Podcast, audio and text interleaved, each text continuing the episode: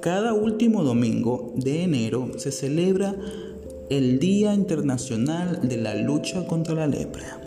La lepra es una enfermedad crónica causada por un bacilo Microbacterium leprae que afecta principalmente la piel, los nervios periféricos, la mucosa de la vía respiratoria y los ojos.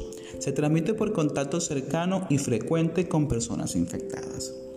La lepra es una enfermedad muy antigua, incluso en las escrituras, en la Biblia, podemos escuchar de personas que la padecían.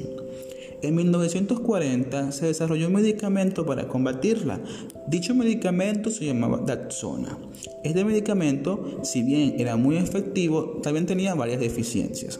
Una de ellas es que en 1960 se descubrió que este medicamento hizo, resistencia a la enfermedad. Entonces decidieron lanzar al mercado dos medicamentos más llamados rifampicina y cloflasimina, que se añadieron al régimen que se denominó tratamiento multimedicamentoso. En 1981 la Organización Mundial de la Salud lo reconoció y lo recomendó. Desde 1995 se proporciona gratuito en todos los hemisferios del planeta que contuvieran lepra, principalmente aquellos países que, son que eran muy pobres. No fue entonces, sino que la Organización Mundial de la Salud en 1991 decidió que para el año 2000 la lepra estaría erradicada del planeta.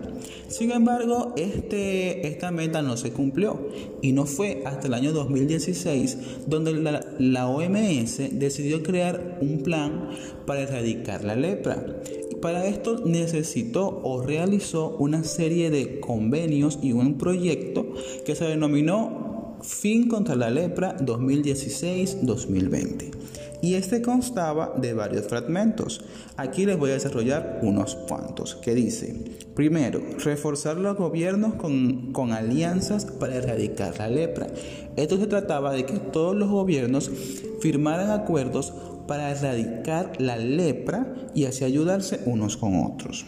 El segundo fragmento que decía era detener la lepra y sus complicaciones. Esto determinaba de que los gobiernos se iban a comprometer a que su personal sanitario debía conocer la lepra, frenar la misma y sus complicaciones. Y la tercera, el tercer fragmento era acabar con la discriminación y crear soluciones. Esto era porque se veía muy a menudo de que las personas con lepra eran discriminadas. Incluso habían ciudades o lugares apartados donde se tenían los mismos. En 1954, el periodista francés Raoul Floreban, fundador de la Asociación Internacional contra la Lepra, decidió crear que cada último domingo de cada mes, de cada mes de enero, se iba a celebrar el Día de la Lucha contra la Lepra. Esto, según él, porque fue el día donde ocurrió el milagro de la sanación de la lepra en los Evangelios.